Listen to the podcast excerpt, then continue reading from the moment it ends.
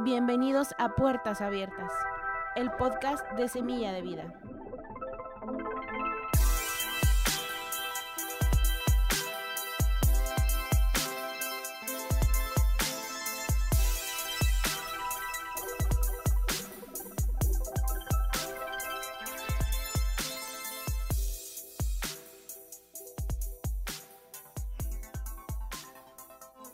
Hoy quiero hablarte acerca de la espera.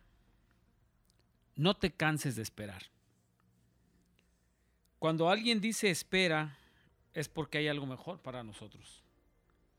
En el proceso de esperar, Dios está actuando en nuestras circunstancias y quiero decirte que mientras nosotros esperamos, está revelándose activamente el carácter de Dios, sobre nuestras vidas y es aquí donde debemos aprender a confiar en Él.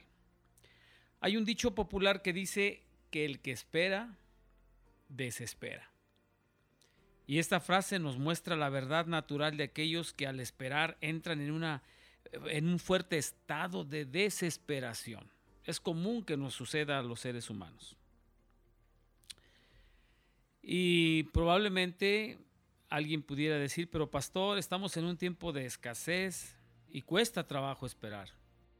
Estamos en un tiempo donde los precios de algunos productos están a la alza, mucha gente que está siendo desempleada y usted habla de esperar y quiero decirte en esta mañana que más vidas son destruidas por la abundancia que por la escasez. Así que confía en el Señor, este tiempo va a pasar y hay que aprender a esperar. Pero hablando de la espera, podríamos eh, hacer una pregunta. ¿Cuál es mi responsabilidad mientras espero? ¿Qué es lo que pasa mientras yo estoy en este tiempo de espera? Primera responsabilidad que tenemos eh, durante el tiempo de espera, ahora que estamos aquí en casita y que estamos eh, en un tiempo de reposo, de receso, la primera responsabilidad que tenemos eh, es esperar en silencio. Qué importante que aprendamos a esperar en silencio. Muchas veces Dios se mueve en medio de la paz y del silencio. Hay que recordar aquel momento donde el profeta está huyendo y se mete dentro de una cueva y Dice la Biblia que pasó un viento recio, pero ahí no estaba la voz de Dios, hasta que apareció en un silbo apacible, en casi un murmullo, en medio del silencio, ahí Dios estaba en, en medio de ese, de ese viento suave que visitó al profeta. Porque muchas veces Dios se mueve así. En medio de un mundo donde prevalece el ruido, el bullicio, y vivimos muy a prisa, guardar silencio, esperar en silencio es algo que puede traer un buen beneficio a nuestra vida. Estaba yo checando eh, algún sinónimo de guardar silencio y encontré que también significa detenerse y descansar, que es justamente lo que hoy estamos haciendo en casa. Estamos detenidos de ciertas actividades y estamos entrando a un descanso que probablemente muy bien nos va a caer a nuestro cuerpo físicamente hablando. Y vino a mi mente cuando estaba yo hablando acerca de eh, esperar en silencio, viene a mi mente ese pasaje donde el Señor Jesús está predicando en la montaña, no hay comida, hay mucha gente, son más de cinco mil personas los que están reunidos y no hay para darles de comer. De pronto por ahí un pequeño trae unos panes y unos peces y se los llevan a Jesús. Y mientras Jesús opera el milagro de la multiplicación de esos panes y de esos peces, da una orden y la indicación es que todos vayan a descansar, que descansen, que reposen sobre la hierba, que se duerman ahí tranquilos, que el Señor ya estaba trabajando para darles de comer. Esperar en silencio es bueno y es necesario también estos días que estamos en casita, aprovechalos para meditar y de una manera callada esperar en Dios, confiados en que Dios va a obrar a favor nuestro. ¿Qué otra responsabilidad tenemos también los que esperamos? Tenemos que esperar en confianza y en la fortaleza de Dios. Nahum capítulo 1 versículo 7 dice, bueno es el Señor y Él es refugio en el día de la angustia y protector de los que en Él confían.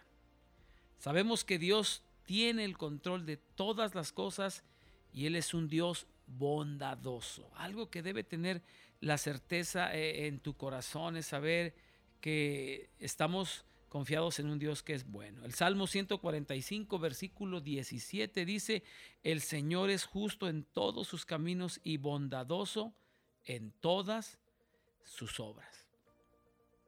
En este tiempo de contingencia y de pausa en muchas de nuestras actividades cotidianas, vale la pena recordar que podemos vivir confiados en que estamos al cuidado de un Dios que nos ama y que es todo poderoso. Pero también tenemos que aprender a esperar en obediencia. Esto es muy importante. Parte de la responsabilidad del que espera es que tiene que aprender a esperar obedientemente. No solamente a esperar en silencio, no solamente a esperar en confianza y en la fortaleza de Dios, sino también tenemos que aprender a esperar obedientemente. Algo que por naturaleza a los seres humanos nos cuesta trabajo es obedecer. Nos dicen quédense en casa y andamos en la calle, ¿verdad? Nos dicen guarda tu sana distancia y, nos andamos abrazando. Si te dicen ponte un cubrebocas, cuídate, porque la espera también opera para bendición en la obediencia. En la obediencia hay bendición. Noé obedeció, le fue dada una indicación y él obedeció, construyó el arca y luego entró al arca y estuvo ahí mientras el diluvio eh, visitaba la tierra y hubo bendición. Abraham esperó el cumplimiento de la promesa después de casi 25 años que le fue prometido. Esperó, fue paciente, pero también fue obediente a lo que Dios le había mandado.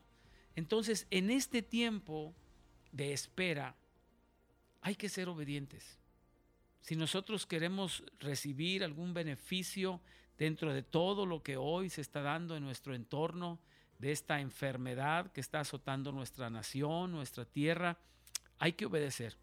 Hay que obedecer a nuestras autoridades, hay que obedecer a cada persona que tiene eh, la autoridad para tomar determinación acerca de lo que habremos de hacer para eh, procurar que haya sanidad en nuestra vida. La obediencia es muy importante. La espera también tiene que ver con obediencia. Y finalmente, quiero compartirte que la espera tenemos que esperar con expectación. Muy importante que nosotros en este tiempo de espera estemos expectantes, preparándonos para bendiciones futuras que el Señor está por traer sobre nuestra vida. Mira, quiero compartirte lo que dice el Salmo 66, versículo 10 y versículo 12. Porque tú nos probaste, oh Dios, dice la palabra, nos ensayaste como se afina la plata nos metiste en la red, pusiste sobre nuestros lomos pesada carga, hiciste cabalgar hombres sobre nuestra cabeza, pasamos por el fuego y por el agua, y después dice, termina este, este pasaje diciendo, nos sacaste a la abundancia. Cuando yo estaba leyendo este pasaje y vi esta frase que dice, que Él nos metió en la red. Vino a mi mente eh, ahora este tiempo que estamos aquí en casa, es como si el Señor nos hubiera metido en una red y aquí estamos dentro de la red, esperando el tiempo en el que el Señor habrá de sacarnos a la abundancia, porque esto es algo que me queda bien claro. El Señor después de esto va a traer bendición sobre nuestras vidas. Así sucedió con el pueblo de Israel. Después de sacarlos el Señor de Egipto, Dios los dirigió por el desierto para irlos preparando con pruebas para llegar finalmente a la bendición de encontrarse con la tierra de Canaán, la tierra prometida, la tierra que fluía leche y miel. Dios quiere bendecirnos. Esto eh, indudablemente en mi corazón está que Dios quiere bendecirnos como nación, como iglesia, en lo personal, pero Él está preparando nuestra vida. Este tiempo eh, de contingencia debe ser un tiempo en el que debemos estarnos preparando porque grandes cosas el Señor tiene para nosotros. Él nos va a sacar finalmente abundancia.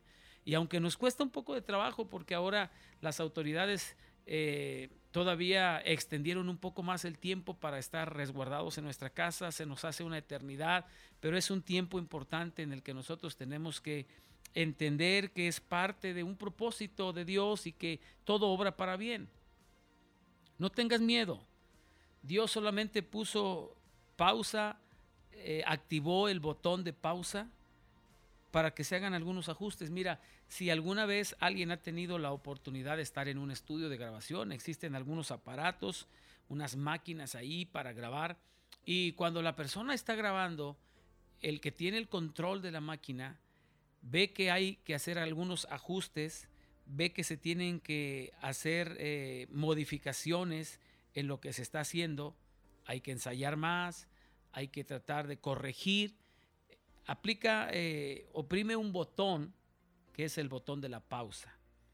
Y entonces la grabación deja de hacerse, de llevarse a cabo, hasta que vuelve a hacerse el ajuste necesario, el que está grabando el cantante, y después cuando han hecho esos ajustes, se vuelve a desactivar el botón de pausa y se graba.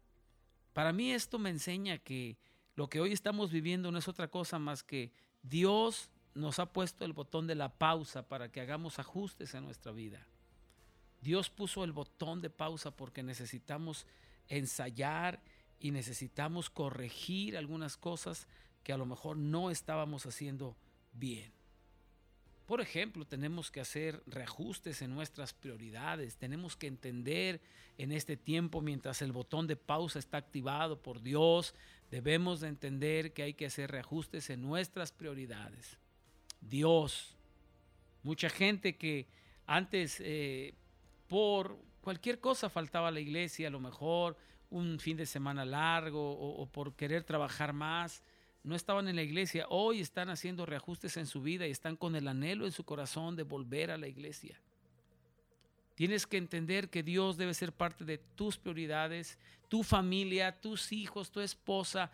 Eh, si no escuchamos en este tiempo, si no somos capaces de escuchar a nuestros hijos, no somos capaces de escuchar a nuestra esposa, entonces ya no sé qué es lo que nos va a hacer entender.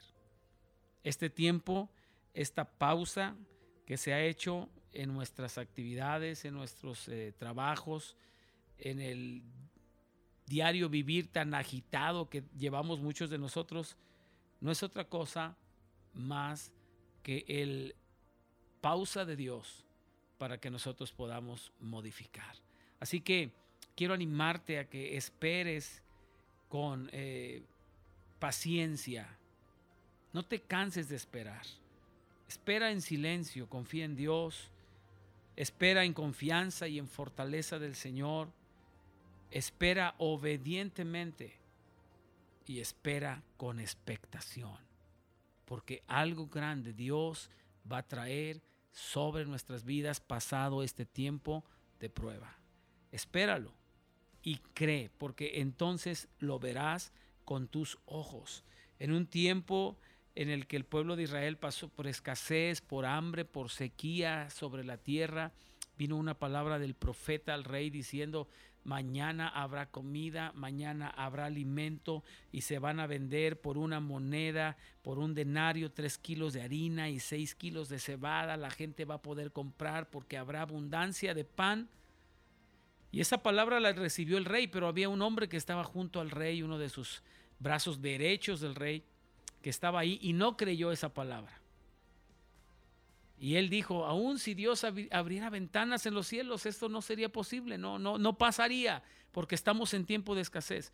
Y el profeta le habló y le dijo, mañana a estas horas, Tú verás, con tus ojos mirarás cómo el Señor trae abundancia de pan sobre el pueblo, pero tú no comerás, no estarás a la mesa, porque no creíste, por cuanto no creíste. Así que yo te desafío en esta mañana, ahí donde estás, en este día, en tu casa, en tu auto, donde vas escuchando esta grabación, yo te desafío a que creas, que confíes en Dios, que estés expectante en este tiempo de espera, confiado en que Dios va a traer cosas buenas pasado este tiempo y se va a reactivar la economía y vamos a ver cómo el Señor, su fidelidad estará siempre sobre cada uno de nosotros. Bendigo tu vida. Esto es Puertas Abiertas de Semilla de Vida. Gracias por acompañarnos.